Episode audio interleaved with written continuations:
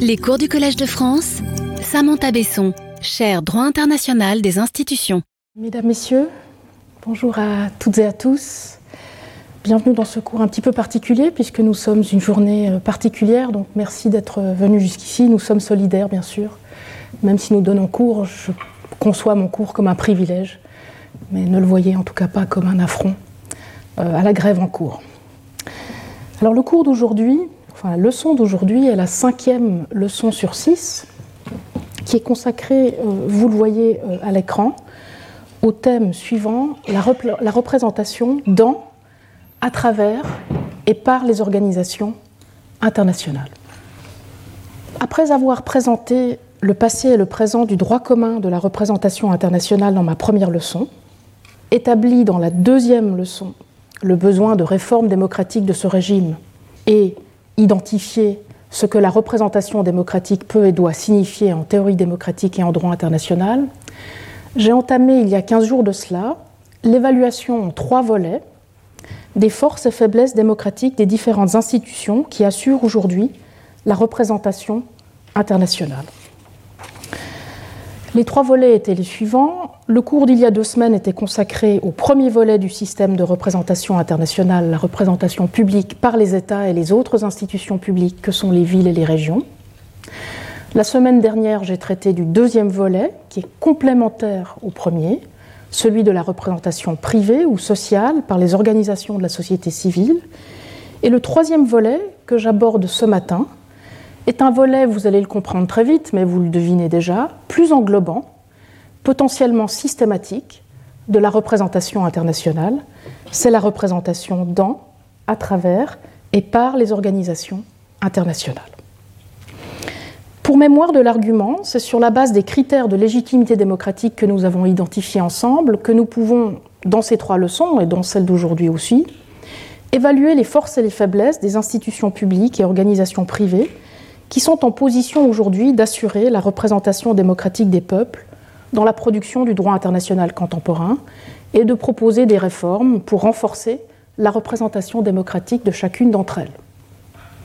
Fort de cette évaluation que nous commençons euh, maintenant à consolider, il s'agit aussi d'explorer comment organiser un véritable système de représentation internationale multiple en lieu et place de la pluralité désorganisée et inégalitaire des représentants qui règnent actuellement mais sans pour autant, et j'ai insisté là-dessus à plusieurs reprises, viser une représentation internationale unitaire, idéale certes, mais irréalisable.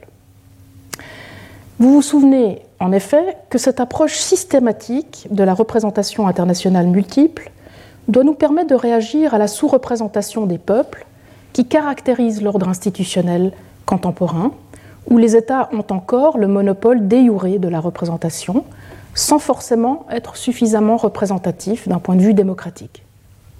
Le système vise à compléter cette représentation démocratique par les États en tenant compte des forces et faiblesses démocratiques des autres institutions publiques, les villes et privées, les organisations de la société civile, les ONG, qui sont déjà impliquées de facto en tant que participantes à différents titres dans l'élaboration du droit international.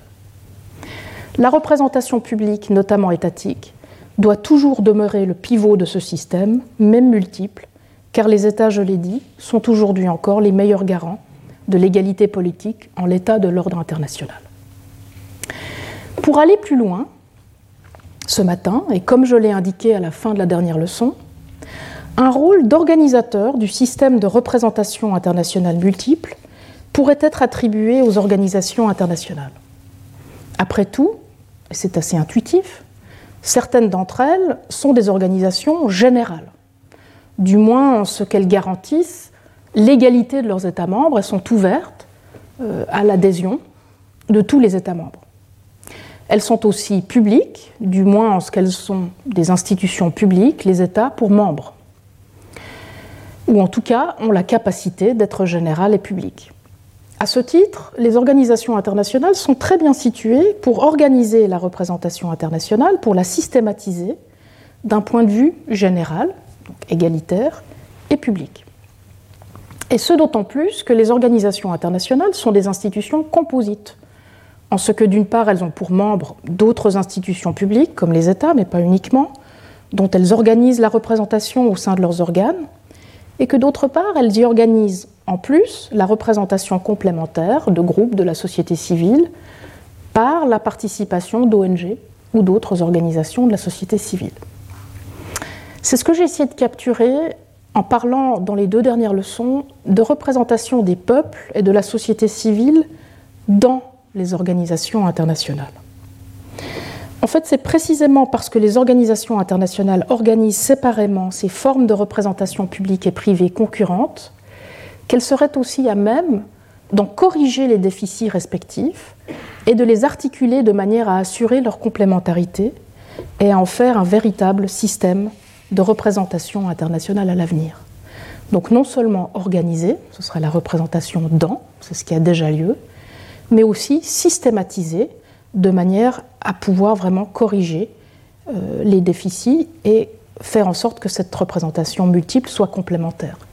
C'est ce à quoi fait référence le terme de représentation à travers les organisations internationales dans la partie médiane du titre de cette leçon. C'est le premier objectif de la leçon de ce matin que d'explorer cette possibilité, cette possibilité de représentation à travers les organisations internationales. Mais c'est aussi l'objectif malheureusement de la leçon que d'explorer les causes de la résistance à cette possibilité et les moyens d'y remédier. Comme je l'expliquerai en effet, le droit des organisations internationales, en tant qu'il est dominé aujourd'hui encore par le paradigme de la bonne gouvernance, résiste à la norme démocratique internationale. Il en résulte une ambivalence entre la représentation démocratique désirée et ce qu'on peut appeler une représentation fonctionnelle, qui est là depuis les origines, qui cherche à représenter non pas les peuples, mais certaines caractéristiques étatiques ou certaines caractéristiques sociales uniquement, à des fins instrumentales pour l'organisation internationale. Et c'est ce qui explique d'ailleurs que la représentation internationale des peuples par les organisations internationales, et c'est le troisième versant du titre, en tant qu'institution publique, n'en soit, sauf exception, qu'à un stade totalement embryonnaire. Et ce, tant à l'intérieur de l'ordre juridique des organisations internationales elles-mêmes qu'en dehors, lorsque ces organisations deviennent membres d'autres organisations, parce qu'elles le font régulièrement, à l'image de poupées gigognes, ou lorsqu'elles interviennent en tant que participantes dans d'autres processus d'élaboration du droit international, ce qui arrive de plus en plus souvent. Et pour y remédier, il faut explorer la possibilité d'une réinstitution publique des organisations internationales, voire même, et c'est très osé, j'en parlerai tout à l'heure, d'une souveraineté partagée entre les organisations internationales et leurs États membres, sur le modèle de ce que j'avais présenté dans la troisième leçon. Et cette exploration de la représentation internationale par les organisations internationales, ce sera le deuxième objectif de ma leçon. Donc tel est donc le sens des trois éléments du titre de cette leçon. La représentation dans, dont nous avons déjà grandement traité dans les deux dernières leçons et que je ne ferai que rappeler, la représentation à travers, et enfin la représentation par les organisations internationales. Notez, mais vous l'avez déjà remarqué, en vous disant mon Dieu, j'ai bravé la grève, mais en plus c'est difficile, notez que la leçon sera plus technique encore plus technique que les précédentes, malgré mes meilleurs efforts de simplification. Cette technicité est liée non seulement à la nature institutionnelle composite, hein, gigogne, des organisations internationales, qui se trouvent au croisement, je l'ai dit, de plusieurs rapports de représentation des mêmes peuples par plusieurs institutions publiques et organisations privées, mais cette technicité est aussi due aux catégories utilisées à l'intérieur du droit international des organisations internationales pour parler de représentation. Il peut en effet s'agir d'une part de représentation des organisations internationales en tant que personnes sujettes, indépendantes de droit international, et d'autre part de représentation d'autres sujets, principalement les États, par les organisations internationales, mais sans référence, dans ces deux contextes de représentation des et par les organisations internationales, aux peuples qui sont représentés au travers de ces personnes juridiques. Donc c'est une complexité à la fois liée à la nature institutionnelle composite et à la branche, au domaine du droit international des organisations internationales. Alors cette leçon se déroulera en trois parties. Premièrement, je vous exposerai l'état du droit international de la représentation par les organisations internationales et son ambivalence entre représentation fonctionnelle et représentation démocratique. Deuxièmement, face à l'échec partiel de la première partie, je ne vous dévoile rien, je me tournerai vers le potentiel démocratique d'organisation et de systématisation de la représentation internationale multiple dans, mais surtout à travers les organisations internationales et traiterai de ces obstacles. Et enfin, dans une troisième partie, je vous présenterai deux exemples d'organisation de la représentation multiple au sein de deux organisations internationales contemporaines, sous la forme d'une comparaison critique de la représentation démocratique multipartite à l'Organisation internationale du travail, avec la représentation à parties prenantes multiples à l'Organisation mondiale de la santé. Mais avant de commencer, quelques définitions et délimitations s'imposent. En effet, il y a autant de définitions d'une organisation internationale qu'il y a d'organisations internationales. Et l'on compte, sur la base de la définition la plus extensive qu'on puisse trouver, près de 5000 organisations internationales aujourd'hui, universelles ou régionales. Donc c'est une salle bien encombrée. En fait, cette multiplicité organisationnelle et le malaise catégoriel qui s'ensuit reflètent le problème politique des organisations internationales, reflètent la question de la représentativité démocratique de ces organisations qui est en jeu dans ce cours. C'est pourquoi la clarification conceptuelle de ce qu'est une organisation internationale juridiquement est difficile à séparer de l'argument normatif sur comment elle devrait être organisée pour être une organisation internationale juridique et légitime. À ce stade toutefois, et parce qu'il faut bien définir ce dont nous allons parler, avant de commencer l'argument normatif, deux délimitations doivent être faites. D'une part, le terme organisation internationale sera utilisé pour faire référence à une conception euh, juridique euh, formelle de l'organisation internationale qui met l'accent sur la nécessité d'une personnalité juridique indépendante. C'est une définition assez commune en droit international. Par conséquent, cette leçon n'examinera pas d'autres formes de coopération institutionnelle internationale plus souples, qu'on appelle aussi parfois organisations internationales, mais qui ne peuvent pas adopter de droit international parce qu'elles n'ont pas cette personnalité, telle que les réseaux ou les simples conférences. D'autre part, au sein de ce premier sous-ensemble d'organisations internationales à personnalité juridique, cette leçon se concentrera uniquement sur les organisations dont les membres sont au moins des États, c'est-à-dire sur les organisations qu'on peut appeler de ce fait publiques, parce qu'elles ont des institutions publiques comme membres. On parle parfois d'organisations interétatiques ou intergouvernementales, précisément pour saisir leur nature publique du fait de leur composition publique. Et cela exclut les organisations exclusivement privées ou les organisations hybrides publiques-privées qui ont pour membres des États, des institutions publiques, mais aussi des personnes privées. Et ici, à nouveau, euh, je m'appuie euh, sur euh, une approche qui est assez standard, qu'on va retrouver par exemple dans la Convention de Vienne sur le droit des traités, qui va aussi se concentrer sur ces organisations-là qui ont le droit d'adopter du droit international, en l'occurrence des traités. Pour le reste, je souligne qu'aucune autre distinction ne sera établie. Je ne ferai aucune distinction en fonction de la taille, des ressources et surtout aucune distinction en fonction du domaine de, spécialisation.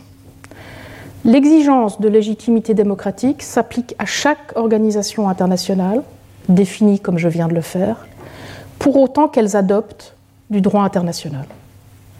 L'argument de la technicité d'une organisation internationale, ou l'argument de l'autorité épistémique des organisations internationales techniques, a trop longtemps été utilisé pour les protéger de l'exigence de légitimité politique, et notamment pour justifier une représentativité fonctionnelle au détriment de la représentation démocratique, comme nous le verrons.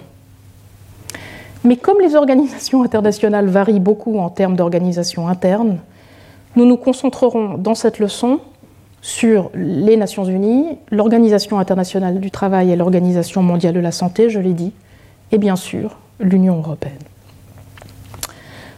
Ceci étant posé, j'en viens maintenant à mon premier point, la première partie de la leçon, la bonne représentation par les organisations internationales. On retrouve le bon du titre principal du cours. Le bon ici euh, me permet évidemment, vous le verrez, de couvrir à la fois la représentation fonctionnelle classique et potentiellement la représentation démocratique. Dans cette section, j'aimerais clarifier la qualité démocratique limitée de la représentation par les organisations internationales en droit international, en comprendre les causes pour vous et envisager les moyens d'y remédier. Je procédais en deux étapes. Premièrement, je vous expliquerai les origines de la tension entre la bonne gouvernance fonctionnelle et le bon gouvernement démocratique des organisations internationales, hein, une ambivalence qu'on avait déjà identifiée la semaine dernière en matière d'organisation de la société civile. Et deuxièmement, je vous présenterai comment ces tensions entre légitimité fonctionnelle et légitimité démocratique se traduisent dans le détail du droit de la représentation des OI et par les OI. Donc voilà le contenu, le menu de mon premier point ce matin. je commence avec le premier point, bonne gouvernance fonctionnelle contre bon gouvernement démocratique. Dans la dernière leçon, j'avais fait référence à cette ambivalence entre les approches fonctionnelles du rôle des organisations de la société civile au service des objectifs de l'organisation internationale, par exemple aider les organisations internationales à mettre en œuvre leurs droits ou les aider à les financer ou leur apporter l'expertise nécessaire, et une approche plus démocratique de ces organisations de la société civile. Cette ambivalence est en fait plus générale en droit international et les organisations internationales, où la bonne gouvernance fonctionnelle tient en général lieu de ce qu'on appellerait plus volontiers le bon gouvernement démocratique en droit public interne. Et pour le comprendre, il faut distinguer deux périodes en droit des organisations internationales, comme la semaine dernière, celle qui va de la fondation des premières organisations à la fin du 19e jusqu'à la fin de la guerre froide, et celle qui suit, qui s'ouvre dès la fin de la guerre froide. Première période donc, l'insouciance de la bonne gouvernance fonctionnelle. Lorsque les premières organisations ont été instituées à la fin du XIXe, elles devaient rester sous le contrôle souverain de leurs États membres. Conçues dans une optique fonctionnaliste, les organisations internationales devaient en effet simplement exercer les fonctions que leurs États membres leur avaient déléguées par opposition à des pouvoirs souverains qu'ils leur auraient attribués. Hein, les, termes importent beaucoup ici parce qu'on voit qu'on est tout de suite dans une autre constellation que celle du droit public. Dans ce contexte, attendre des organisations internationales qu'elles se conforment au principe du bon gouvernement aurait été et est en fait toujours contradictoire. En effet, dans la mesure où les États étaient et sont toujours censés rester en charge du gouvernement souverain de leur peuple, les organisations internationales n'ont pas été conçues pour gouverner ces peuples également. En fait, elle ne prétendait pas et ne prétend toujours pas à le faire, à l'exception de l'Union européenne, dont les sujets officiels sont à la fois les États membres et les citoyens de l'Union européenne. D'ailleurs, dans cette conception, si les organisations internationales peuvent être qualifiées de publiques, et c'est ce que j'ai expliqué l'an dernier, ce n'est que de manière fonctionnelle ou instrumentale. Elles ne sont publiques que dans la mesure où elles ont été organisées pour servir les fonctions publiques de leurs États membres. Quant à leur prétendue autorité publique, hein, c'est quelque chose qu'on va retrouver dans une certaine littérature, elle équivaut tout au plus, à mon avis, à l'exercice d'une autorité de fait. Cette autorité ne prétend pas en effet être exercée au nom d'un public institué qui l'aurait autorisé, et n'est pas non plus contrôlée par ce public en retour, public qui ne peut donc pas être considéré comme l'auteur du droit des organisations internationales, ce qu'exigerait le concept d'autorité publique. Clairement dès lors, et malgré les préambules ronflants, hein, vous vous rappelez bien sûr du nous, peuple des Nations Unies, hein, cette ouverture finalement euh, majestueuse auquel nous aimerions tous croire et peut-être à laquelle vous croirez euh, à la fin de cette leçon, malgré ces préambules ronflants, les organisations internationales n'ont pas été instituées par leurs États membres comme des institutions politiques. Pire, les organisations internationales auraient même été organisées par leurs États membres de manière à demeurer apolitiques. À ce jour, pour citer Marek Louis et Lucille Martels, les organisations internationales seraient même activement dépolitisées par le biais de divers mécanismes de contournement politique sur lesquels je reviendrai plus tard. Il s'ensuit que la plupart des organisations sont organisées, ou plus précisément managées, en pratique, de manière à préférer la gouvernance par l'expertise technique au gouvernement par le droit. Et tout ceci explique que les États membres des organisations internationales n'aient pas jugé nécessaire à l'origine d'insérer des règles et principes de droit public dans le droit interne des organisations internationales afin d'organiser le bon gouvernement de leurs organisations internationales, y compris le bon gouvernement démocratique. Quant aux quelques dispositions procédurales introduites dans les traités fondateurs de certaines organisations internationales, elles sont le plus souvent imprécises. On y retrouve par exemple aucune trace d'un principe de séparation des pouvoirs, ou très exceptionnellement, et encore moins, sauf dans le cas de l'Union européenne, d'un principe démocratique. Vous connaissez tous l'article 10 du traité sur l'Union européenne, dont nous reparlerons euh, plusieurs fois ce matin, euh, qui fait référence au principe de démocratie représentative, mais aussi à la participation directe à la ligne 3, euh, et qui fait référence au double sujet citoyen et État membre. Mais l'article 10 est totalement exceptionnel et il date de 2009, donc il date du traité de Lisbonne, la dernière euh, révision euh, des traités fondateurs. Donc ce n'était pas euh, un principe qui était écrit, du moins à l'origine. Un tournant s'est produit dans les années 90, à la fin de la guerre froide, un tournant qui ouvre potentiellement une deuxième période en droit des organisations internationales, et j'ai appelé ce tournant l'appel du bon gouvernement démocratique.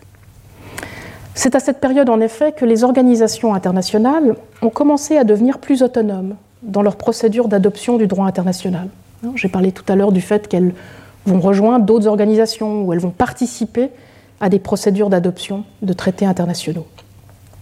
Et en gagnant en autonomie, elles ont commencé à soumettre leurs États membres et directement ou indirectement leur peuple à leur autorité juridique.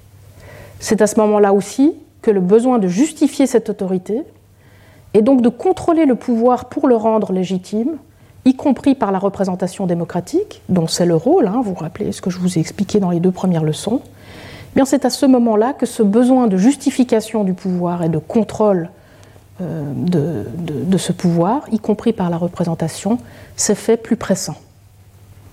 Et la fin de la guerre froide, vous vous en souvenez aussi, correspond à la période où la norme démocratique internationale renaît, y compris dans son application à l'ordre institutionnel international. Rappelez-vous euh, cette fameuse résolution 75-178 euh, de 2020, dont j'ai parlé à plusieurs reprises, qui est en fait le résultat d'une longue gestation et qui euh, projette ce droit à une participation de tous à la prise de décision nationale et mondiale, et donc qui projette la norme démocratique internationale euh, sur euh, l'ordre international, y compris sur les organisations internationales. Comme je l'ai expliqué dans la deuxième leçon, il est même possible de tirer du droit de l'homme à la participation démocratique de l'article 25 du pacte sur les droits civils et politiques une obligation des États membres d'une organisation d'organiser cette organisation de manière à être démocratique. Mais malheureusement, je l'ai dit aussi, et vous vous en souvenez peut-être, les États restent encore profondément divisés sur le champ d'application de la norme démocratique internationale. Les États du Sud et de l'Est s'opposent à son application interne aux États, tandis que les États du Nord et de l'Ouest s'opposent à son application aux organisations internationales. Sans surprise, c'est donc le nouvel avatar du bon gouvernement en droit public interne, c'est-à-dire l'approche publique-privée de la bonne gouvernance, qui a été transposée au tournant du millénaire aux organisations internationales ce qu'on a parfois appelé avec une certaine exagération le processus de constitutionnalisation des organisations internationales, c'est en fait largement résumé à un exercice de rationalisation de ces organisations. Et dans un article prémonitoire paru en 1957, René Jean Dupuis, l'un de mes prédécesseurs euh, sur cette chaire, avait d'ailleurs déjà signalé ce risque de démo-technocratie dans les organisations internationales. J'ai cité cet article dans la première leçon et je tenais à le refaire euh, ici. parce c'est tout à fait prémonitoire, on sent très bien dans la langue qu'il utilise qu'il pressent ce qui va se produire. Ce qui rend ce système actuel de gouvernance des organisations internationales difficilement critiquable, toutefois, c'est que les apparences de la légitimité démocratique sont sauves. Des termes sont régulièrement empruntés au lexique du droit public, même s'ils sont dépourvus de leur signification originale. C'est la fameuse légitimité de façade des organisations internationales dont je vous ai parlé lors de la dernière leçon. Ainsi, comme nous l'avons vu ces dernières semaines, il est régulièrement question de participation aux organisations internationales, d'inclusion au sein des organisations internationales. Mais le terme de participation est alors surtout utilisé pour désigner divers types de partenariats avec des acteurs non étatiques, dont ceux du secteur privé, sans discrimination aucune. Quant à l'inclusion, elle concerne habituellement des parties prenantes, les fameux stakeholders, ces groupes d'intérêts préétablis au sein des organisations internationales, plutôt que des peuples et plutôt que des groupes sociaux qui s'organiseraient en organisation de la société civile. Enfin, le terme responsabilité ou plutôt en anglais accountability, parce que c'est ce qu'on va utiliser, ce terme anglais. Il s'agit d'un curieux entre-deux, dont les procédures ne sont pas politiques, hein, il ne s'agit pas d'élire, et dont les conséquences ne sont pas juridiques. La reddition de comptes, hein, comme ça qu'on pourrait le traduire, s'effectue par le biais de divers audits et autres mécanismes autoréférentiels d'évaluation de l'efficacité qui permettent aux organisations internationales de fournir des preuves de leur conformité, compliance, avec les normes de la bonne gouvernance. Qu'est-ce que cette ambivalence signifie pour notre sujet, la bonne représentation des et par les organisations internationales? Eh bien, Cette ambivalence va se retrouver dans le droit de la bonne représentation des organisations internationales. Il en résulte en effet une ambivalence entre l'appel d'une représentation démocratique et la résilience d'une représentation de type fonctionnel qui cherche non pas à représenter les peuples, mais certaines caractéristiques des États ou des organisations de la société civile uniquement à des fins instrumentales pour l'organisation internationale. par exemple, on cherchera à représenter de manière fonctionnelle la puissance économique, militaire ou financière plus ou moins grande des États, ou on cherchera à représenter l'expertise ou les ressources financières plus ou moins grandes de certaines organisations de la société civile, qui seront plus ou moins intéressantes pour l'organisation. Alors sans surprise, le droit de la représentation des et par les organisations internationales est une transposition aux organisations internationales du droit commun de la représentation internationale des États dont je vous avais parlé dans mon premier cours avec ses origines en droit privé des personnes et en droit privé du mandat. Vous allez retrouver euh, ici vraiment le cœur de ce jus commune de la représentation qui a passé à travers le droit de la représentation des États et qui est calqué euh, sur les organisations internationales. Pour mémoire, ce droit international de la représentation est avant tout un droit de la représentation des États, plutôt qu'un droit de la représentation par les États. Par le jeu de la personnification de l'État en droit international, l'institution internationale de l'État est artificiellement séparée de ceux qu'elle institue. Et la même chose vaut pour sa souveraineté, qui se trouve séparée juridiquement de la souveraineté populaire qui lui correspond et qui est rattachée artificiellement au gouvernement. Et en calquant ce droit de la représentation des États au droit de la représentation des organisations internationales, c'est ce qui va valoir pour ces organisations aussi par analogie. Les organisations internationales sont représentées en tant que personnes de droit international à part entière, et leurs représentants ne représentent donc pas des peuples ou des citoyens.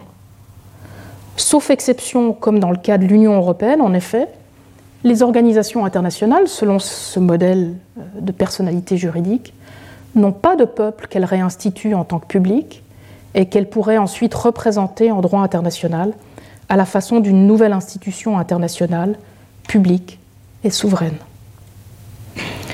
Alors certes, me direz-vous, la question de la représentation par les organisations internationales se pose aussi en droit international. Mais lorsqu'elle se pose, c'est uniquement pour traiter de la représentation des États par les organisations internationales, et pas pour traiter de la représentation directe des peuples de ces États par les organisations internationales. Même lorsqu'elles représentent leurs États membres, en effet, et sauf exception comme l'Union européenne, les organisations internationales ne se positionnent pas aussi en tant que représentantes des peuples de leurs États membres. Parfois, il est vrai, et c'est ce que nous avons pu observer dans la troisième leçon, la représentation de ces États au sein des organes interétatiques des organisations internationales laisse transparaître qu'ils représentent aussi un peuple et est organisée par le droit interne de certaines organisations internationales de manière à être démocratique. Mais dans ces cas-là, c'est bien la représentation par les États et les organisations de la société civile dans les organisations internationales qui est démocratique, et non pas la représentation par les organisations internationales elles-mêmes.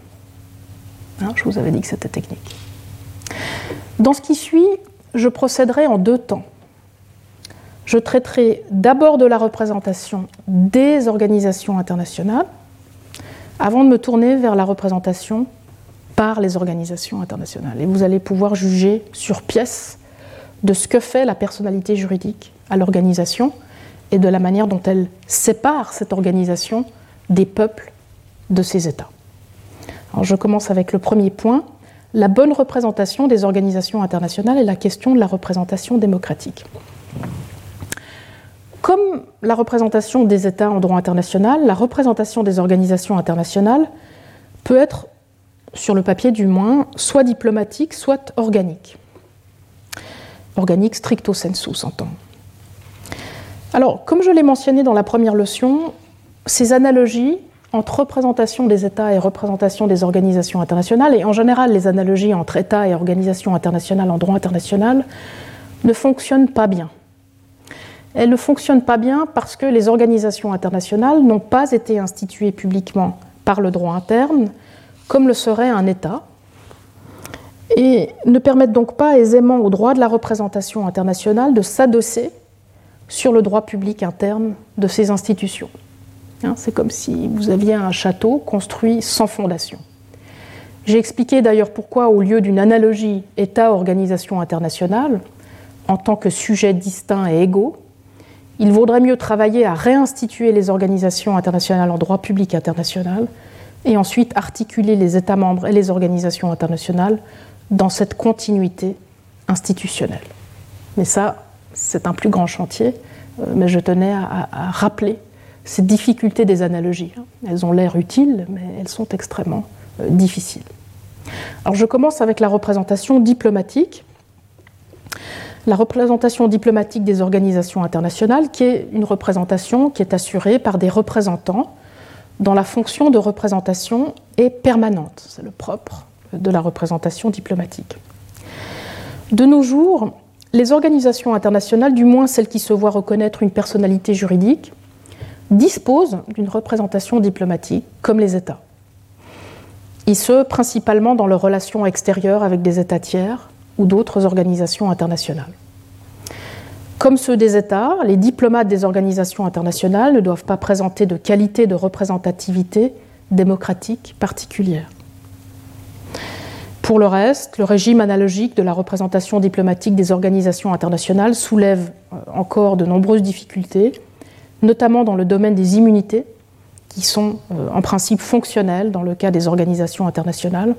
Mais je ne m'étendrai pas sur la question ici parce que c'est une, question euh, beaucoup plus vaste et qui nous, qui nous emmène très loin de la question démocratique. Mais ce que vous pouvez retenir, c'est que pour autant que l'analogie s'applique, et que les organisations internationales soient représentées par un service diplomatique, il n'y a, comme en matière d'État, aucune exigence de représentativité démocratique particulière de ce service diplomatique. Deuxièmement, et de manière plus intéressante, la représentation internationale des organisations internationales est assurée la plupart du temps sous la forme d'une représentation organique. C'est le mode de représentation internationale d'une organisation internationale par l'un ou l'autre de ses organes, dont la fonction n'est pas la représentation internationale permanente. En principe, et comme dans le cas des États que nous avions vu dans la troisième leçon, tous les organes d'une organisation internationale, même s'ils peuvent engager sa responsabilité par imputation, ne sont pas pour autant dotés de la compétence de la représenter sur le plan international. Il reviendra donc à l'organisation internationale de désigner à chaque fois quel organe peut la représenter internationalement. Et c'est ce qu'on appelle, comme en matière d'État, la représentation internationale organique spéciale. En général, les pouvoirs de représentation donnés par l'organisation internationale à son représentant préciseront aussi les compétences de l'organisation internationale dans le domaine. Et ce, pour éviter que le représentant n'engage l'organisation internationale au-delà des compétences de cette dernière, des compétences qui, par définition, ne sont pas générales, contrairement à ce qui vaut pour un État.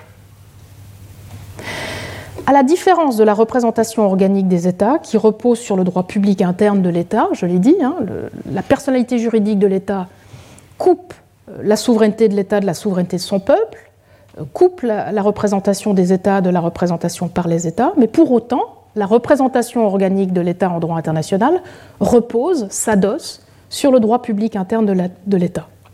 Et à la différence de ce qui vaut pour cette représentation organique des États qui repose sur le droit public interne de l'État, et notamment la séparation des pouvoirs, la représentation organique spéciale par les organisations internationales, elle, fonctionne sur un modèle de droit privé. À moins, bien entendu, que le droit interne de l'organisation internationale n'en décide autrement. Par exemple, en développant un droit de la fonction publique de l'organisation. Ça arrive, hein, vous allez avoir des organisations qui vont développer une sorte d'émulation euh, d'une fonction publique interne. Notez d'ailleurs à cet égard euh, la formule euh, qui est utilisée par l'article 2 des articles sur la responsabilité des organisations internationales de 2011, j'ai déjà montré euh, tout à l'heure. À l'article 2, vous voyez, et en général, quand vous lisez ces articles, vous voyez qu'on va utiliser indifféremment la notion d'organe ou d'agent des organisations internationales. Comparez les articles des AROI avec les, les articles des articles sur la responsabilité de l'État vous verrez, en matière de responsabilité de l'État, on parle uniquement d'organes. Eh bien, quand on parle de responsabilité des organisations, on parle aussi bien d'organes que d'agents. Alors, cette formulation euh, double est plus ouverte que pour les États, et elle est plus ouverte d'une part parce qu'elle permet d'éviter de se reposer sur la dénomination d'organes au sens du droit public des États et tous ces implicites démocratiques. Donc, on vise à éviter euh, de reprendre ces implicites-là mais d'autre part, elle est plus ouverte parce que c'est une formule qui n'exclut pas que l'organisation internationale ait recours à des personnes privées comme agents, confirmant ainsi la possibilité d'une privatisation de la représentation des organisations internationales. Alors j'y ai consacré une leçon entière l'an dernier, je n'y reviens pas ici, si ce n'est pour vous signaler à nouveau la difficulté à distinguer entre une représentation organique des organisations internationales et une capture euh, privée de ces organisations dans, de tels cas. S'il n'y a pas de désignation de représentant spécial par l'organisation internationale, la question devient épineuse. En effet, le droit international de la représentation, qui est fondé, vous vous souvenez, sur la pratique de droit public des États en la matière, reconnaît par défaut, on l'avait vu dans la troisième leçon, qu'une triade de personnes peuvent représenter un État son chef d'État, son chef de gouvernement, ou encore son ministre des Affaires étrangères, c'est ce qu'on appelle la représentation générale ou par défaut. Alors la question de la représentation générale des organisations internationales est contestée. Il n'existe pas en effet, selon la Commission du droit international des Nations Unies, qui a codifié la pratique en matière de droit international des traités conclus entre organisations internationales ou par des organisations internationales, un traité qui n'est jamais entré en vigueur, mais le travail est fait. Donc selon la Commission du droit international, il n'existe pas de présomption de compétence de l'exécutif de l'organisation internationale en droit international. Et ce, euh, pour deux raisons. D'une part, parce qu'il n'y a pas à proprement parler, en l'absence de souveraineté populaire et donc de représentation institution et de représentation autorisation, de séparation des pouvoirs dans une organisation internationale, même dans l'Union européenne d'ailleurs, euh, en raison de la représentation tant des États que des citoyens. Le principe qu'on appelle l'équilibre institutionnel en droit de l'Union n'équivaut pas véritablement à une séparation des pouvoirs. Donc, puisqu'il n'y a pas de séparation des pouvoirs, il n'y a pas de véritable exécutif ou de gouvernement d'une organisation internationale qui pourrait être son représentant par défaut. En effet, une organisation et une grande diversité organisationnelle, je vous l'ai dit, mais en principe, elle est composée d'un organe plénier interétatique, santé, qui est chargé de l'adoption du droit, d'un organe non plénier interétatique qui est chargé de la mise en œuvre, et d'un secrétariat général qui est intégré et composé de fonctionnaires internationaux.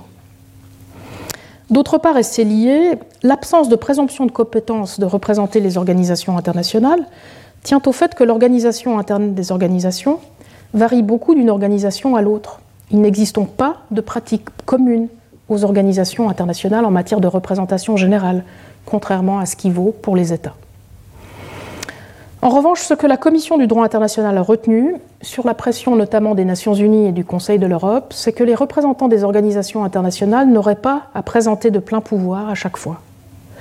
Et ce que cela confirme de facto, c'est la reconnaissance des pouvoirs de représentation externe des directeurs ou secrétaires généraux des organisations internationales en pratique, et en l'occurrence sans le saut de la légitimité de la pratique commune des organisations internationales. Puisqu'il ne peut pas y avoir de pratique commune, nous ne pouvons pas nous référer à cette pratique, mais le fait est qu'il y a eu de facto une certaine pression à cet égard. Donc vous voyez vraiment euh, la, difficulté qu'on a dans ce domaine. Dans tous les cas, en l'absence de séparation des pouvoirs au sein des organisations, il n'existe pas d'exigence de représentativité démocratique des représentants organiques des organisations internationales qui s'appliqueraient par défaut. Pas d'exigence de mandat électoral, bien sûr. Pas d'approbation parlementaire, bien sûr. Voire populaire, encore moins, des traités qui seraient négociés. À moins, toujours, que le droit de l'organisation internationale en question ne le prévoie. Et c'est le cas en droit des relations extérieures de l'Union européenne.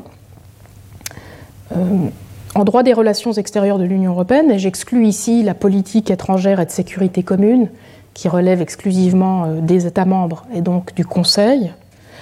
Euh, en matière de droit des relations extérieures de l'Union, euh, on observe la répartition des pouvoirs suivantes. C'est la Commission européenne qui agit pour l'Union européenne à l'extérieur, mais elle agit sur la base d'un mandat de négocier et ensuite d'une approbation de ce qui a été négocié par le Conseil, et donc par euh, les ministres des Affaires étrangères des États, qui sont responsables devant euh, leurs autorités euh, démocratiques, mais aussi parfois ensuite cette décision d'approbation, voire de conclure de la Commission, sera soumise à une approbation par le Parlement européen, un Parlement qui, je vous le rappelle, est directement élu au suffrage universel par les peuples européens. Donc L'article 218, il est très complexe. Je vous, l'ai mis ici dans son entièreté pour que vous puissiez vous rendre compte, en fait, de, la complexité de cette disposition. Euh, je vous l'ai résumé ici tant bien que mal, et on voit bien qu'on a euh, un contrôle euh, en amont et en aval par les États membres, par les ministres des Affaires étrangères des États, mais aussi parfois une approbation parlementaire par le Parlement européen. Et donc, sans dire son nom, ce qui pourrait être à l'œuvre dans les relations extérieures de l'Union, c'est une forme avancée, ou pourrait être une forme avancée de souveraineté partagée entre l'Union et ses États membres. On le voit bien à l'identité des organes qui représentent l'Union, et par extension tant ses États pour le Conseil d'une part, que les citoyens des peuples européens pour le Parlement d'autre part. Et c'est ce qui avait fait dire Jürgen Habermas à l'époque que les relations extérieures de l'Union, et en général l'organisation de la représentation dans l'Union, euh, pouvaient être conçues euh, sur le modèle d'une souveraineté double dans l'Union européenne. Bien que Habermas ait développé cet argument pour rendre compte de la légitimité démocratique au sein de l'Union, uniquement, Il a également suggéré plus tard qu'il pourrait être étendu à d'autres organisations internationales. Et dans cette optique de souveraineté multiple, ce seraient non seulement les États et d'autres institutions publiques telles que les régions et les villes qui partageraient la souveraineté des mêmes peuples dans l'élaboration du droit international, comme j'en ai fait l'argument dans la troisième leçon. Cette souveraineté serait en outre aussi partagée avec les organisations internationales, même si ce n'est pas à égalité, et uniquement dans la mesure où ces organisations internationales sont organisées de manière à réinstituer les mêmes peuples en tant que publics. Je vous rappelle que la défense que j'avais faite de la souveraineté multiple dans la troisième leçon tient à des raisons liées à l'autodétermination populaire et à l'égalité politique, des raisons qui sont tout à fait transposables dans le contexte des organisations internationales, pour autant que l'on puisse, dans un premier temps, réinstituer ces organisations internationales de manière publique. Donc voilà ce que je pouvais dire sur la bonne représentation des organisations internationales. Vous voyez euh, que la question de la représentativité démocratique n'est véritablement pas au programme, qu'elle l'est peut-être dans l'Union, et que même euh, dans l'Union européenne, euh, il y a encore beaucoup de tâtonnements. Alors j'en viens à mon deuxième point, la bonne représentation, cette fois, par les organisations internationales. Si la représentation internationale des organisations internationales n'est malheureusement que rarement une représentation démocratique internationale des peuples par les représentants des organisations internationales, qu'en est-il lorsque les représentants des organisations internationales représentent leurs membres? Pour mémoire, une organisation internationale est considérée comme une personne juridique distincte de ses États membres, mais établie afin de représenter ses États membres. Les organes des organisations internationales ne peuvent donc pas être considérés comme des organes communs à leurs États membres. Il ne s'agit cependant pas non plus des organes d'une nouvelle institution publique qui assimilerait ces États membres politiquement. En effet, je l'ai dit, les organisations internationales n'instituent pas un ou plusieurs peuples en une institution publique nouvelle et à ce titre ne les représentent pas directement. Et c'est pour cette raison que les organisations internationales comprennent des organes qu'on appelle des organes interétatiques, dans lesquels siègent leurs États en tant que membres à part entière. Il faut comprendre quand même cette construction assez particulière qui permet d'éviter de créer une institution publique nouvelle, euh, mais qui permet d'éviter euh, aussi que l'organisation internationale ne soit qu'un organe commun à ses États membres. La représentation des États membres par leur organisation internationale peut être de deux types. Conventionnelle sur le modèle de la représentation mandat, du jus commune de la représentation médiévale, ou personnelle à la manière de la représentation personnification. Je commence avec la représentation conventionnelle. Comme son nom l'indique, c'est une représentation qui est inspirée du droit privé du mandat, avec un mandant et un mandataire. Et elle s'applique en droit international, vous vous en rappelez, à la représentation entre toute personne ou tout sujet de droit international, et par extension entre organisations internationales. Et ce qui est tout à fait intéressant, c'est qu'elle trouve parfois à s'appliquer, même si c'est assez rarement, à la représentation des États par les organisations internationales. Mais cela vaut pour autant qu'il ne s'agisse pas de relations de membres couvertes par le droit interne des organisations. C'est-à-dire que cela vaut que pour autant que l'activité de l'organisation en question ne se déroule pas dans le champ des compétences que les États membres lui ont attribuées, auquel cas ce serait la représentation personnification des États par l'OI qui s'appliquerait. Mais il arrive que nous soyons dans ce type de, de constellation, et dans ce type de cas-là, surtout en matière de relations extérieures, il arrive que la représentation conventionnelle s'applique. Alors, dans la mesure où cette représentation mandat fonctionne comme un mandat entre deux personnes privées, elle ne laisse aucune place à la prise en compte de la dimension représentative de ces personnes en elles-mêmes, même s'il s'agit de personnes morales et même s'il s'agit d'États démocratiques pour membres. Comme je l'ai expliqué dans la première leçon, c'est tout à fait regrettable sur le plan démocratique, mais c'est une, une des dimensions du droit international qui demeure assez inamovible. Deuxième type de représentation internationale des États par les organisations internationales, la représentation personnelle. C'est la plus fréquente des deux, dans la mesure où, je viens de vous le rappeler, l'organisation internationale n'est pas organisée séparément de ses États membres. Elle est organisée de manière à personnifier la collectivité de ses États membres et à représenter ces États membres afin de les lier par les actions internes et externes de ces organes. Notez que je ne recours pas ici au terme de représentation institutionnelle, je préfère le terme représentation personnelle. Le terme représentation institutionnelle a été utilisé par Elvine Lagrange et je l'évite parce que j'aimerais éviter la confusion avec la représentation institution d'un peuple que l'on va retrouver euh, en droit public, notamment de l'État. Sauf exception comme l'Union européenne en effet, les organisations internationales n'ont pas encore de peuple qu'elles réinstituent en tant que public et qu'elle pourrait ensuite représenter en droit international à la façon d'une nouvelle institution internationale, publique et souveraine. Donc ce que cela veut dire, c'est que la représentation personnification des États par leur organisation internationale fait office de voile démocratique. C'est un voile qui interrompt le rapport de représentation démocratique qui lie les États membres de l'organisation à leur peuple en interposant l'écran de la personnalité juridique de l'organisation internationale. Une fois la collectivité des États personnifiée en organisation internationale, les peuples sont réduits à de simples sujets de droit interne pour les distinguer de la personnalité juridique internationale tant des États membres que de celle de l'organisation. Alors, comme je l'ai expliqué dans la troisième leçon, les peuples affleurent, hein, Évidemment, c'est leur force. Aujourd'hui, ils affleurent dans la rue, ils affleurent. Et donc, ils affleurent indirectement lorsqu'il est question d'améliorer la représentation démocratique des États au sein des organes interétatiques des organisations internationales. C'est ce que j'ai appelé, vous vous rappelez dans cette leçon, la représentation dans les organisations internationales. Alors, cela peut se faire par le biais soit d'exigences de représentativité démocratique des représentants des États eux-mêmes, on l'avait vu euh, il y a quelques semaines, au moment de l'accréditation, ou au moment de l'adhésion, de la suspension ou de l'exclusion de l'organisation internationale. Mais cela peut aussi se faire par le biais de la structuration démocratique de certains organes interétatiques des organisations internationales.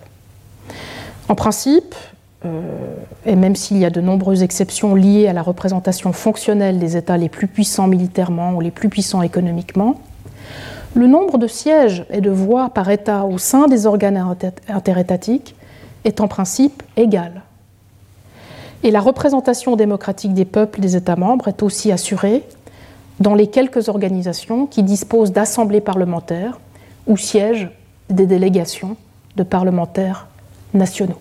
Donc il arrive que par le jeu de la représentation dans les organisations internationales, il y ait une certaine correction démocratique de la représentation par les organisations internationales qui, je l'ai dit, elle est protégée complètement euh, des peuples par ce voile démocratique.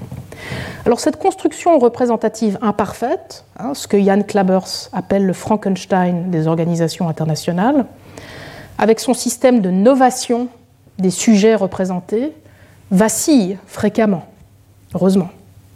C'est le cas notamment lorsque l'organisation de l'organisation internationale va jusqu'à faire des États membres des organes de mise en œuvre du droit de l'organisation dans leur ordre juridique interne.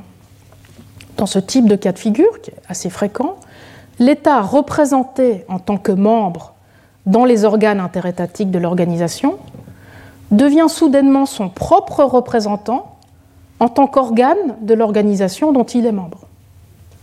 Et on croit entendre ici, pour faire référence à nouveau à Frankenstein, le You are my creator, but I'm your master, obey de Mary Shelley. Donc tout à coup, le maître devient la créature et la créature le maître. Le risque de domination des peuples et d'aliénation de leur souveraineté populaire, déjà artificiellement coupée de la souveraineté de leur État sur le plan international par le jeu de la personnification internationale de ces États, est donc bien accru par une deuxième personnification internationale. Cette deuxième personnification d'État en OI est celle d'un collectif d'États par une organisation, mais sans souveraineté aucune pour ne pas affecter celle des États.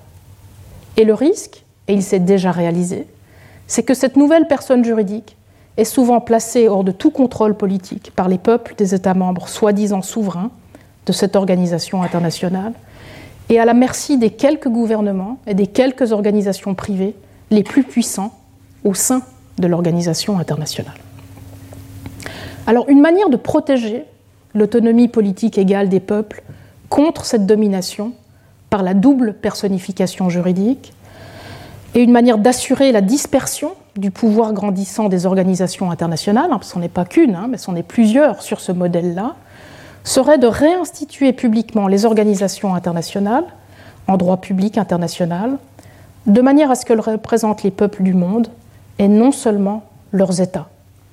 Cela pourrait aussi impliquer, pour une meilleure représentativité démocratique des organisations internationales, qu'elles partagent alors la souveraineté de leurs États membres, même si ce n'est pas à égalité bien sûr, et comme je l'ai expliqué tout à l'heure. Mais c'est de la musique d'avenir, mais je ne vois cette issue comme la seule issue euh, pour une bonne représentation par les organisations internationales. Alors j'en viens maintenant à mon deuxième point.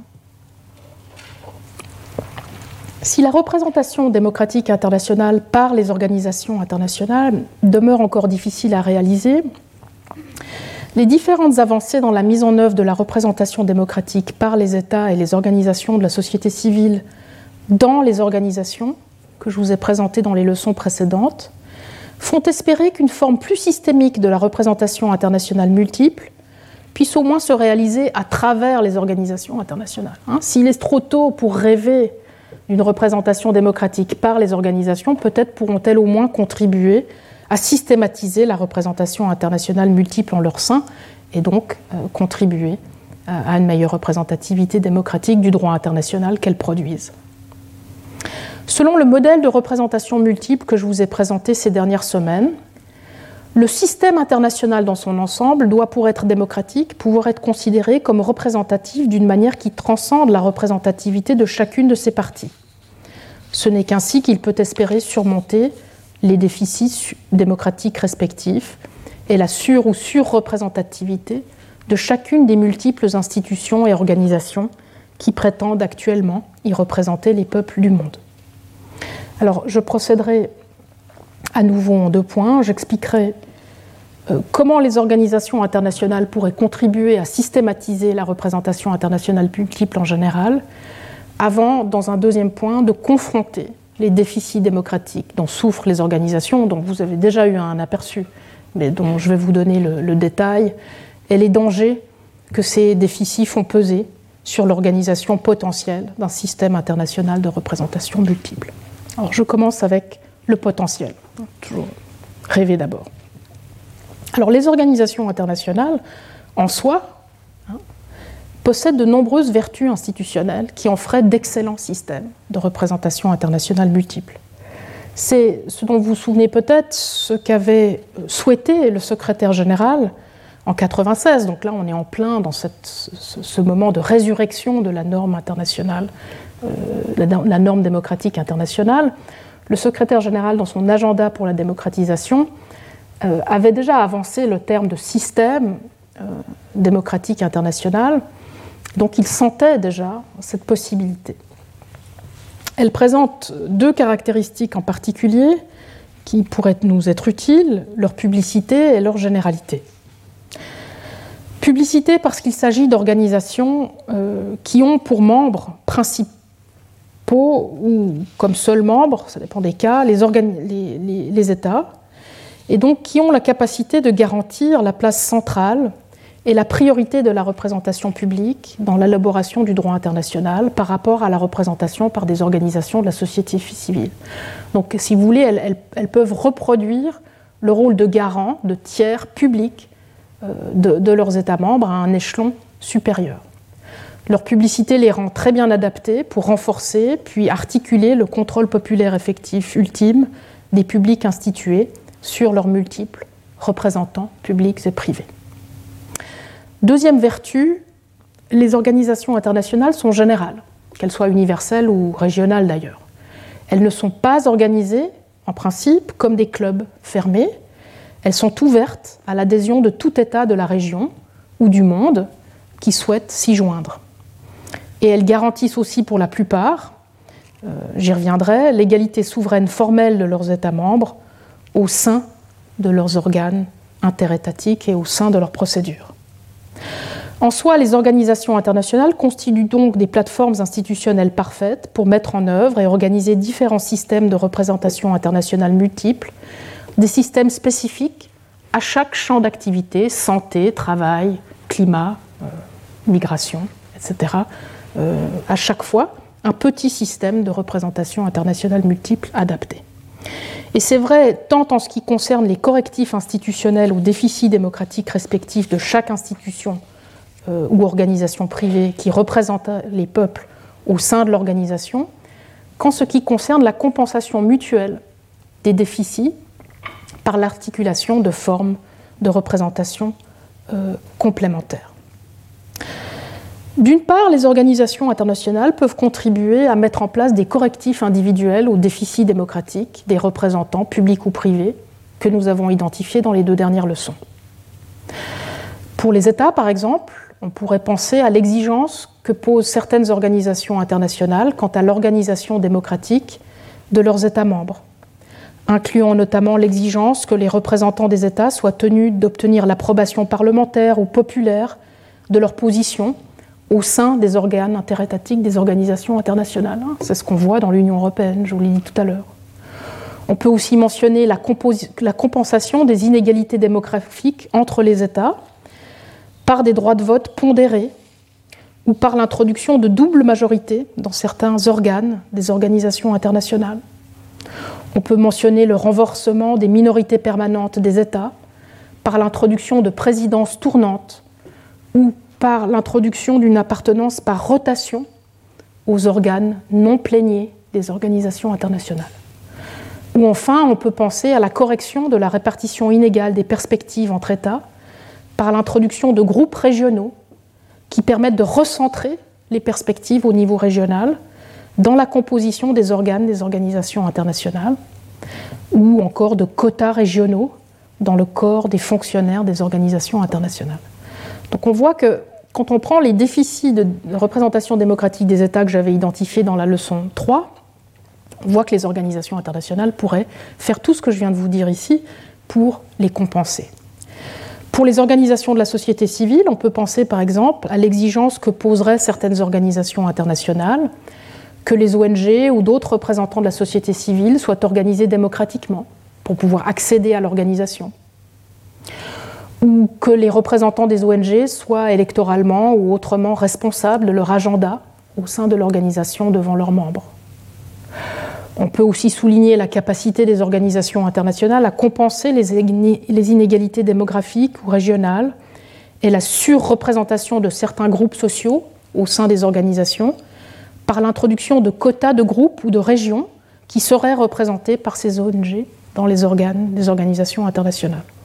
Enfin, et je l'ai dit la semaine dernière, un système de subvention pourrait garantir que toutes les ONG concernées soient en mesure d'accéder aux organisations internationales et d'y participer, puisque nous avions vu de graves inégalités de moyens, de ressources entre ONG sur le plan international. Donc ça, c'est pour les corrections de déficits individuels. On voit que les organisations sont idéalement placées. Mais d'autre part, les organisations internationales peuvent également organiser la compensation mutuelle des déficits démocratiques des institutions publiques et organisations privées autorisées à représenter les peuples au sein de ces organisations.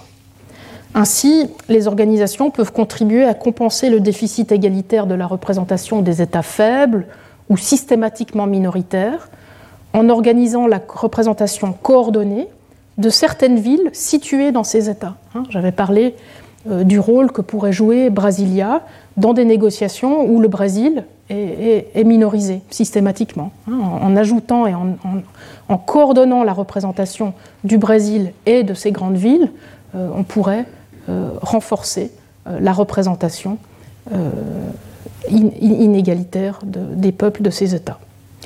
D'ailleurs, ces villes étant généralement plus densément peuplées, leur participation coordonnée peut également contribuer à corriger les déséquilibres démographiques de la représentation étatique. Un autre exemple de compensation ce serait une compensation, cette fois pas des inégalités, mais du déficit de contrôle populaire effectif ultime, euh, qui pourrait s'appliquer par exemple à la représentation par des États non démocratiques. Euh, clairement, si vous associez et complétez cette, représentation par des États non démocratiques à une représentation coordonnée par des ONG ou des villes, eh bien, vous ajoutez une possibilité de contrôle effectif des peuples de ces États qui n'ont aucun contrôle effectif sur leur gouvernement, euh, mais qui ont en général un contrôle effectif plus fort sur euh, leurs ONG ou leurs villes. Donc on voit qu'il y a aussi un grand potentiel euh, dans la composition de la représentation. Plutôt que de travailler simplement à la juxtaposition de représentants dont les déficits sont corrigés, les organisations peuvent aussi contribuer à composer la représentation en complétant ce qui doit l'être pour éviter les surreprésentations ou les sous-représentations. Mais évidemment, tout ne va pas si bien. Quelles que soient les vertus générales des organisations internationales pour l'institution d'un système de représentation internationale multiple, je dois vous mettre en garde contre certains de leurs défauts institutionnels qui menacent cette perspective. Les organisations internationales exacerbent en effet souvent, plutôt qu'elles ne les corrigent, les déficits démocratiques de chacune des institutions publiques et organisations privées qui sont impliquées euh, au sein de leur procédure d'élaboration du droit international. En fait, on peut même dire aujourd'hui que la capacité des organisations internationales à corriger les inégalités politiques est aussi élevée que leur capacité à multiplier ces inégalités, voire à les institutionnaliser d'où le titre Les inégalités instituées, ou encore à les pérenniser. Alors sur un plan formel, premièrement, la principale difficulté réside dans la qualité de membre des États et la relation de maître et de créature à la Frankenstein que j'ai évoquée tout à l'heure. En effet, la qualité de membre des États ne permet pas seulement aux organisations internationales, en tant que cadre institutionnel public et général de ces États, de corriger les déficits démocratiques de leur représentation, comme je viens de le dire. En fait, cette qualité de membre leur permet également, lorsqu'ils prennent le contrôle de l'organisation, d'amplifier ces déficits en fonction de l'influence qu'ils exercent ou que certains d'entre eux exercent sur l'organisation interne de l'organisation. Et c'est ce que Laura Anne Viola appelle le multilatéralisme soit hiérarchique au sein des organisations internationales, soit le multilatéralisme exclusif. Le multilatéralisme devient hiérarchique au sein des organisations internationales lorsqu'il permet à certains États de créer des hiérarchies entre États, et il est exclusif lorsqu'il permet à certains États de se faire représenter davantage au détriment des autres. Au moment de fonder l'organisation, les différences de pouvoir politique, militaire ou économique que certains États exercent sur d'autres vont se refléter dans une représentation fonctionnelle de ces différences de puissance au sein des organes interétatiques de l'organisation. Pensez par exemple au déséquilibre de pouvoir politique et militaire lors de la réforme de l'ordre institutionnel international d'après-guerre et de la création de l'ONU avec son Conseil de sécurité gouverné par cinq membres permanents. Un autre exemple est celui des déséquilibres de pouvoir économique entre les États membres de l'Organisation mondiale du commerce, qui ont amené certains d'entre eux non pas à institutionnaliser ces inégalités au sein de l'OMC elle-même, mais à instituer ultérieurement d'autres organisations régionales concurrentes pour faire une partie du travail et pour conserver leurs privilèges. Donc ça, c'est au moment de la fondation de l'organisation. On voit bien la prise de pouvoir de certains États est, par le jeu de la représentation fonctionnelle, une représentation inégalitaire. Mais à un stade ultérieur de l'existence d'une organisation, d'autre part, il faut mentionner le contournement de la représentation par défaut des États dans les organes interétatiques par un taux élevé de délégation des pouvoirs de ces organes, soit à des secrétariats ou à des organes techniques au sein des organisations, soit à des réseaux d'experts ou encore à des forums informels en dehors de ces organisations. Et les raisons invoquées à ce moment-là sont en général de privilégier l'expertise ou l'efficacité sur la politique et le risque de paralysie politique. En l'absence de limites et notamment de principes de séparation des pouvoirs, je l'ai dit, ces délégations permettent à des États puissants d'affaiblir encore davantage l'égalité politique au sein des organisations et d'exercer une influence indue par le biais d'experts lorsque leurs ressources technoscientifiques ou bureaucratiques plus importantes leur permettent de le faire, parce que ces experts seront souvent leurs experts. Et la même chose vaut au cas de privatisation de certaines activités, lorsque certains États très étroitement liés à des acteurs du secteur privé se sont organisés pour que l'organe interétatique d'une organisation délègue une partie de ses compétences d'adoption ou d'application du droit à des experts ou à des réseaux transnationaux comprenant ces mêmes acteurs privés. C'est une façon pour ces États de préserver leurs privilèges et les déséquilibres de pouvoir entre les États, mais sous couvert cette fois-ci non pas de l'expertise, mais de la neutralité du marché. Donc ça, ce sont les inégalités instituées sur le plan formel, au moment de la création ou en cours de vie de l'organisation. Maintenant, sur un plan formel, deuxièmement, les inégalités instituées au sein des organisations internationales peuvent être encore exacerbées par une pratique inégalitaire d'accords informels entre États. Et c'est ce qui explique que dans beaucoup d'organisations internationales, malgré un cadre juridique formellement égalitaire, ces organisations ont obtenu des résultats très mitigés en termes de représentativité démocratique. C'est ce qu'a montré par exemple Jacob Katz-Kogan pour les institutions financières internationales comme le FMI ou la Banque mondiale, euh, dans lesquelles ces accords informels inégalitaires sont extrêmement fréquents. Alors, en ce qui concerne la représentation des États au sein des organisations, d'une part, il suffit de mentionner ici, à titre d'exemple, l'organisation en club de certains organes exécutifs non pléniers des organisations internationales, qui va favoriser par cooptation certains États puissants par rapport à d'autres, consacrant ainsi des majorités et des minorités permanentes au lieu d'un tournus régulier. vous voyez que les déficits démocratiques de la représentation que nous avons vus dans la troisième leçon vont être en fait amplifiés, magnifiés par l'appartenance à l'organisation internationale plutôt que corrigés. Un autre exemple est celui des organisations internationales qui ont remplacé le système formel fondé sur l'égalité un État, une voix par une pratique de vote moins égalitaire et moins transparente, comme le consensus. Le consensus permet en effet aux États puissants d'exercer une influence inégale sur la construction du consensus en jouant des coalitions et euh, des cercles d'intérêt qu'ils dominent. En ce qui concerne la représentation par d'autres institutions publiques ou organisations privées, d'autre part, il faut mentionner le rôle croissant qui a été accordé depuis les années 90 à d'autres représentants publics, comme les villes ou privés, comme les entreprises, par certaines organisations ou agences, souvent au détriment du rôle des États membres, ou du moins dans certains d'entre eux. En fait, très souvent, cette inclusion, ces formes soi-disant de participation, euh, des organisations de la société civile va se faire afin de contourner les États, ou du moins de les contrebalancer. Alors ce tableau bien sombre de l'état de la représentation démocratique concurrente par les institutions publiques et les organisations privées au sein des organisations internationales reflète, vous l'aurez compris, ce avec quoi j'ai commencé ce matin, c'est-à-dire l'absence d'organisation politique originelle des organisations internationales. La représentation internationale multiple, y compris à travers les organisations internationales, ne peut pas être le fruit du hasard. Elle exige une réinstitution politique systématique des organisations internationales existantes. Elle exige un statut de droit public international des organisations à venir, comme je l'ai expliqué dans mon cours de l'an dernier. Le temps est donc venu si nous souhaitons cultiver les vertus institutionnelles qui existent hein, pour la représentation systémique euh, des organisations internationales et contrer les inégalités instituées euh, d'origine ou par la suite, le temps est venu d'organiser nos organisations internationales avec plus de soin afin d'espérer pouvoir garantir une représentation multiple, systématique de tous les peuples liés par le droit international qui est adopté.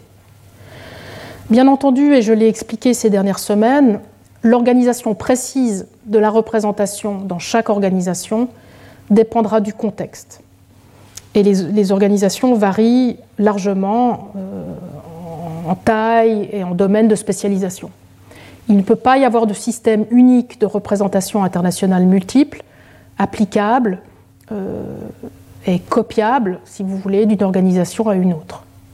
Le type d'institution publique non étatique ou d'organisation de la société civile qu'il faudra associer à chaque fois dans le mix, puis articuler pour une bonne représentation au sein de l'organisation, dépendra euh, du thème euh, de l'organisation. et la même chose vaut pour le type de droits de participation qui lui seront donnés. Alors ceci m'amène avec les klaxons à mon dernier point, qui est un, exemple précisément, puisque j'aimerais maintenant en venir à ce que cette représentation internationale multiple systémique au sein d'une organisation internationale pourrait être. Hein. Je vais prendre deux exemples euh, pour vous ici. Je vais les prendre de manière comparative. Je vais comparer la représentation multipartite à l'OIT avec la représentation à parties prenantes multiples à l'Organisation mondiale de la santé. Alors pourquoi ces exemples? Eh bien, Ce sont deux organisations qui se sont essayées, de près ou de loin, avec plus ou moins de succès, à l'organisation de la représentation internationale multiple. Donc ce sont pour moi euh, deux sources euh, d'espoir, mais aussi d'intérêt, parce que euh, ça me donne, et ça nous donne pour vous dans ce cours, du matériau pour réfléchir en, miroir à la faisabilité de, de, ce que nous avons vu. Il s'agit aussi de deux organisations, et ce n'est pas un hasard, qui sont actives dans l'identification et la protection de deux biens publics internationaux fondamentaux, le travail pour l'une et la santé pour l'autre. L'OIT est l'une des rares organisations internationales où l'articulation entre représentation publique et privée s'est faite effectivement. Et ce, dès son institution, en 1919, sous la forme du fameux tripartisme. Je l'appelle multipartisme ici, euh, parce que nous verrons qu'il s'ouvre aujourd'hui à d'autres organisations de la société civile. Ce sera mon premier point. Malheureusement, ce multipartisme, comme je l'ai appelé ici, n'a pas encore fait d'émule dans d'autres organisations internationales, et ce, malgré l'appel du secrétaire général en 1996 déjà à sa généralisation sous la forme d'un système de représentation internationale. Vous vous rappelez cet extrait que je vous avais déjà montré, euh, voilà, un vœu pieux de 96. Euh, donc un appel en 96 qui est fait à une généralisation de ce système, euh, et malheureusement, on ne peut pas dire qu'aujourd'hui, c'est véritablement été entendu. Mais en revanche, ce qu'on a 100 ans après euh, l'Organisation internationale du travail, c'est l'Organisation mondiale de la santé qui, en 2016, élabore le premier cadre écrit pour la collaboration entre une organisation internationale et les organisations de la société civile.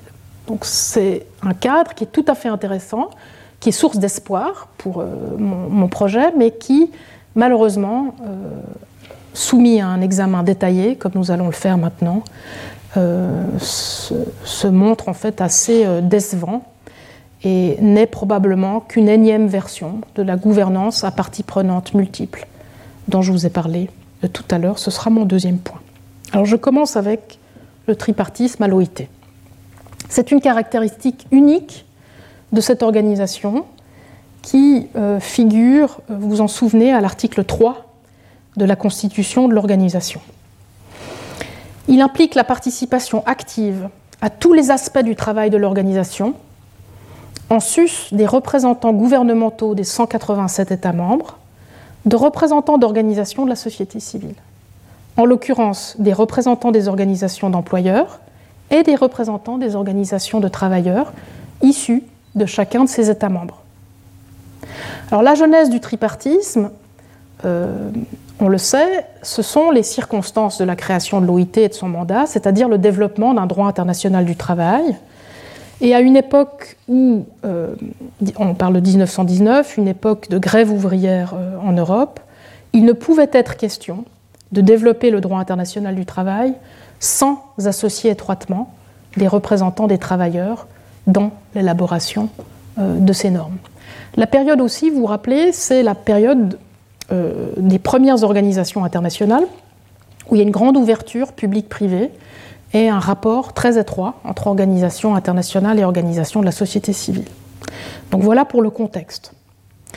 L'Organisation internationale du travail a euh, trois organes, dont deux sont tripartites et disposent d'importants pouvoirs de décision et d'adoption du droit, la Conférence internationale du travail et le Conseil d'administration. La troisième entité, le Bureau international du travail, c'est un secrétariat composé de fonctionnaires euh, qui reste traditionnellement euh, neutre. Dès les origines, l'Organisation internationale du travail a articulé représentation publique et privée au sein de ces procédures d'adoption du droit international du travail.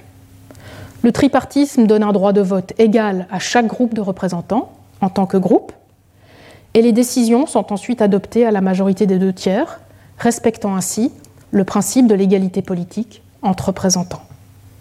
Mais une certaine priorité est donnée à la représentation publique par les États, à juste titre, hein, comme j'en avais fait l'argument dans ma troisième leçon.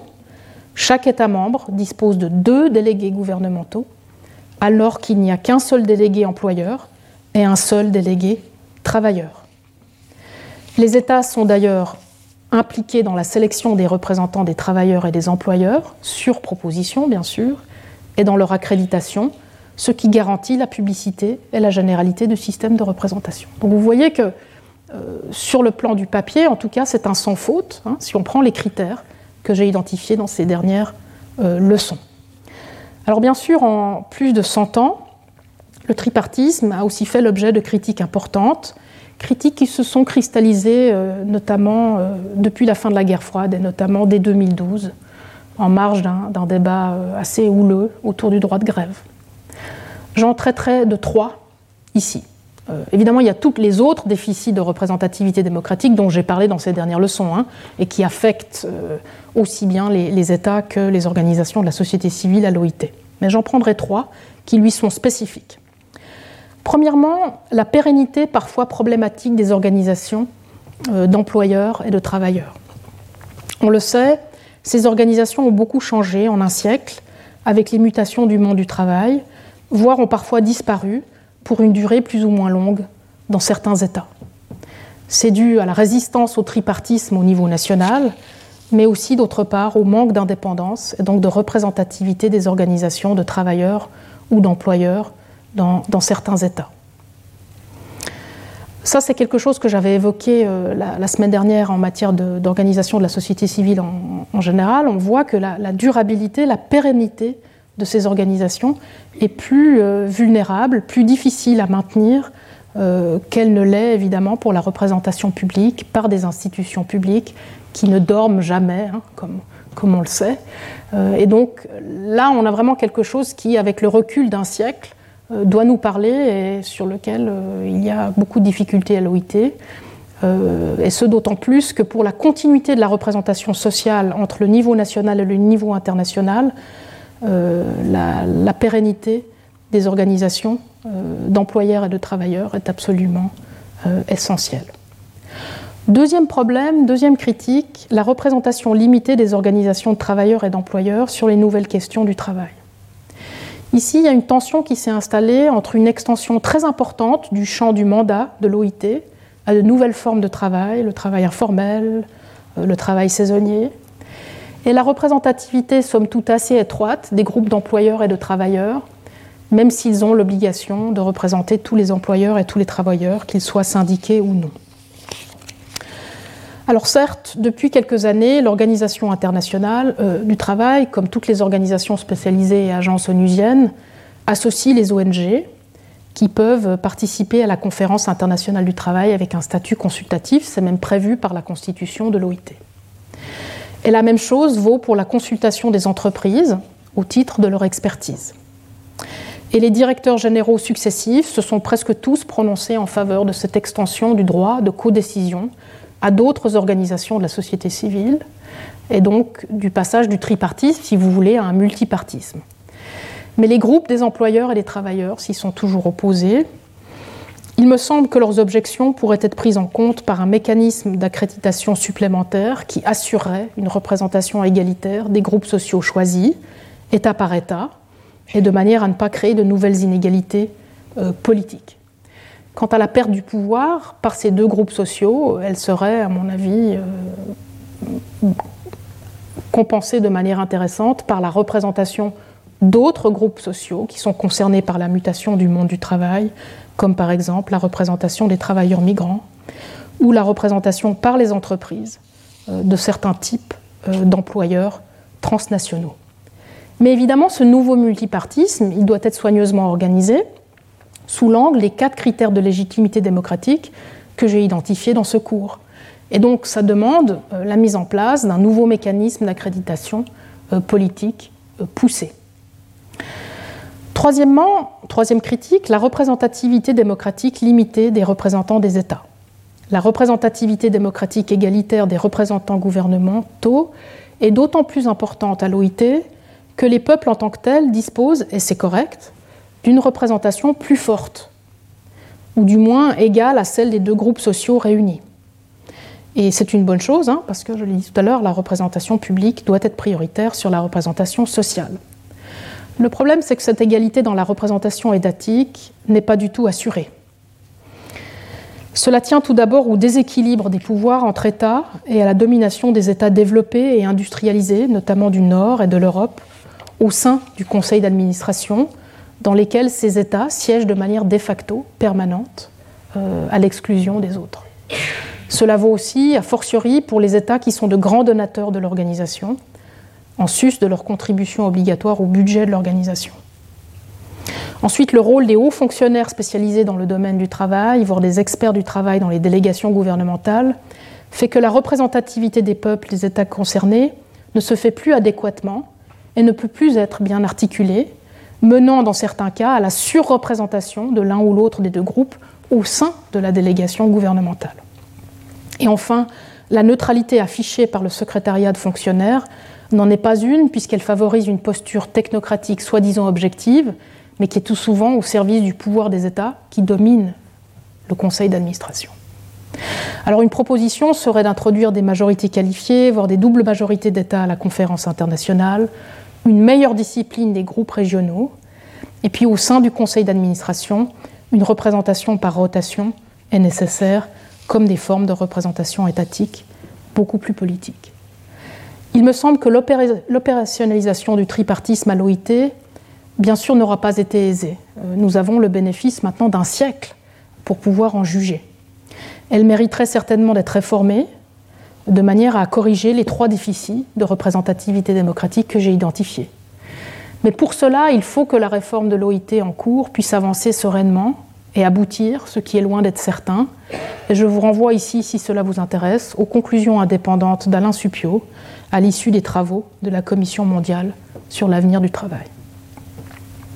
Voilà pour l'état du multipartisme à l'OIT. Qu'en est-il maintenant de euh, l'OMS En 2016, soit près de 100 ans euh, après la création de l'OIT, l'Organisation mondiale de la santé euh, s'est mise à rédiger un cadre de collaboration avec les acteurs non étatiques, les acteurs des, organisations de, la société civile.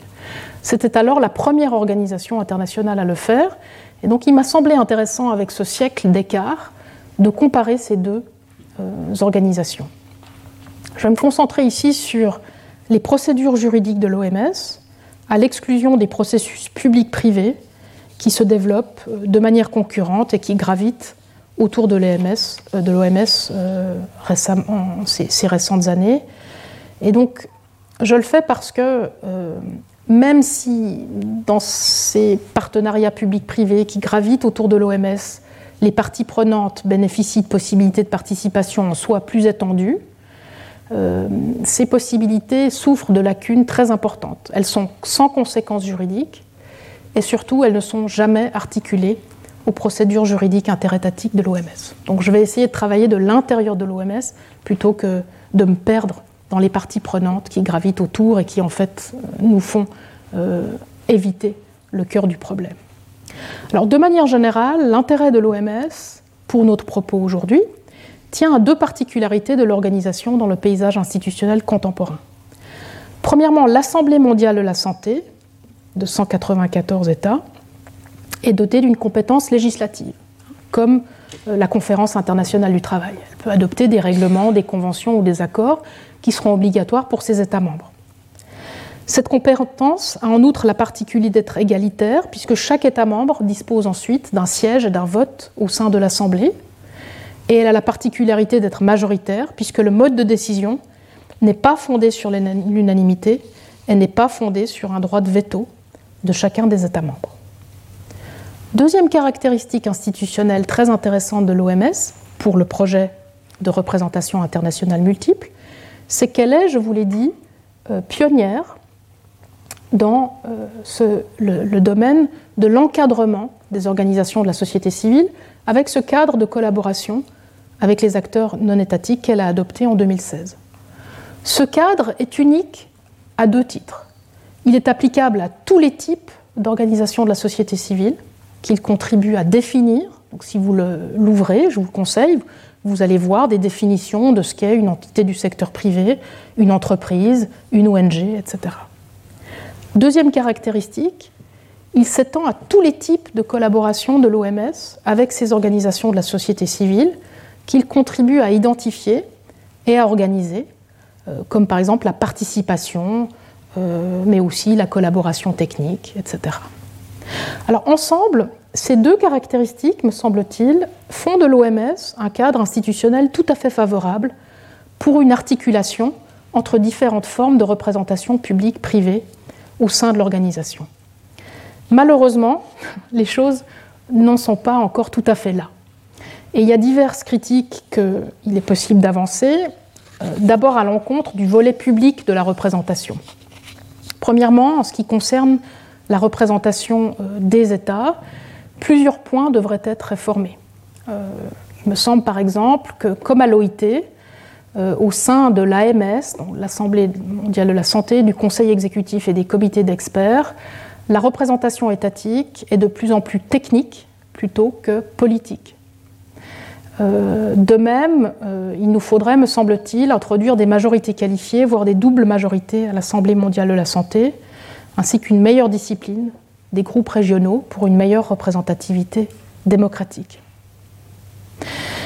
La participation des collectivités territoriales et notamment des villes euh, à l'OMS, notamment à l'Assemblée mondiale de la santé, est aussi totalement insuffisante. Elle est soumise à l'accord des États.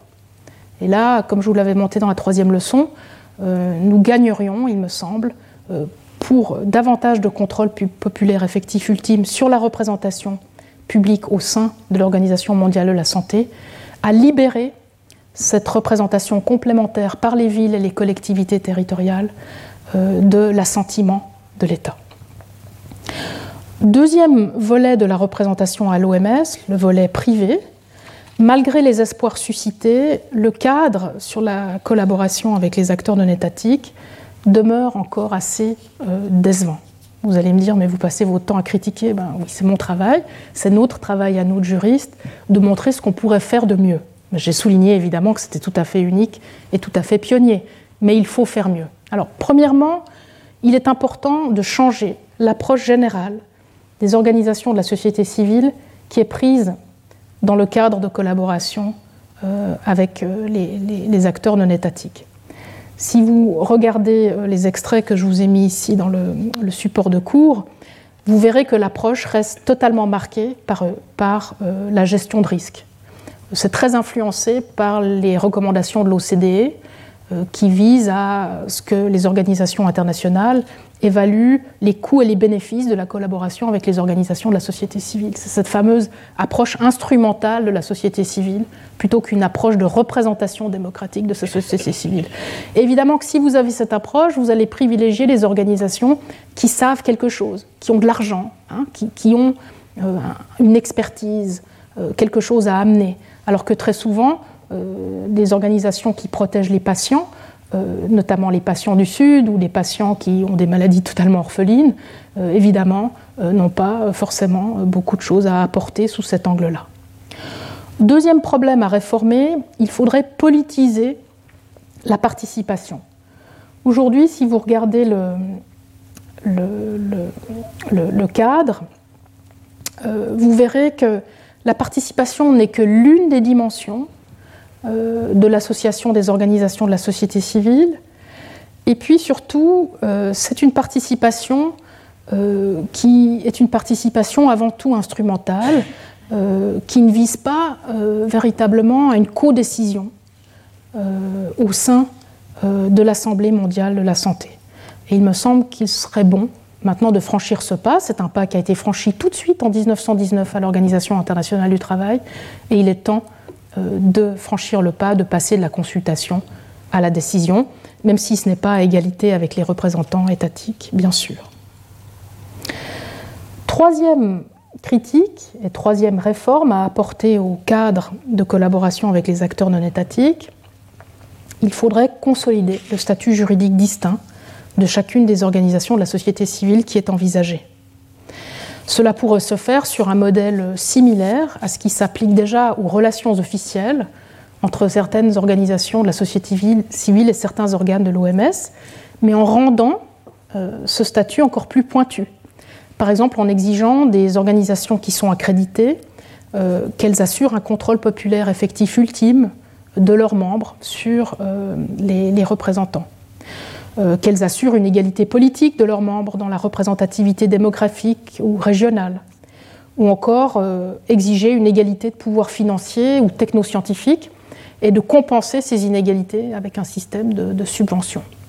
Dans tous les cas, les États doivent être absolument impliqués dans ce processus d'accréditation de manière à le rendre beaucoup plus politique qu'il ne l'est à l'heure actuelle. Et enfin, Quatrième difficulté, il faudrait absolument articuler la participation des organisations de la société civile avec celle des représentants des États au sein des procédures de décision, où ils représentent les mêmes peuples, de manière à renforcer l'égalité des peuples représentés. Ça n'est pas du tout fait euh, à l'heure actuelle. Euh, il n'y a aucun effort d'articulation de la représentation publique-privée dans le cadre de collaboration. Et pourtant, c'est exactement ce qu'il faut faire. Il faut arriver à faire ce que nous sommes arrivés à faire au sein de l'Organisation internationale du travail. Il faut arriver à dépasser la division en silos qui caractérise aujourd'hui la participation dans le système mondial de la santé. Un silo intergouvernemental à l'OMS, où les seuls représentants dotés d'un droit de décision sont les États, contre un silo des parties prenantes, des autres fonds et partenariats publics-privés, qui mêle participants publics et privés, mais sans dimension représentative et sans décision juridique à la clé. Alors au terme de cette brève analyse comparative du cadre euh, sur la collaboration des acteurs non étatiques de l'OMS avec le multipartisme de l'OIT, il me faut malheureusement conclure euh, que à ce stade, ce cadre n'est probablement guère plus qu'une version de la gouvernance à parties prenantes multiples au sein des organisations internationales qu'on a vu fleurir ces dernières années et dont je vous ai parlé plus tôt ce matin. Mais bien interprété et bien réformé, ce cadre pourrait permettre de développer une approche représentative de la participation des différentes organisations de la société civile aux procédures de l'OMS à l'avenir et de l'articuler à la représentation publique par les États, voire à d'autres institutions publiques au sein des mêmes organes de l'OMS. Le bien public santé devrait bénéficier, me semble-t-il, d'une représentativité démocratique au moins égale au bien public travail. Nous venons de le vivre à l'issue d'une pandémie euh, et il serait important de s'en préoccuper pour l'avenir. Après une brève ouverture en 1919, une ouverture éventuellement, euh, bien sûr, qui, reflétait un contexte très particulier avec le tripartisme de l'OIT.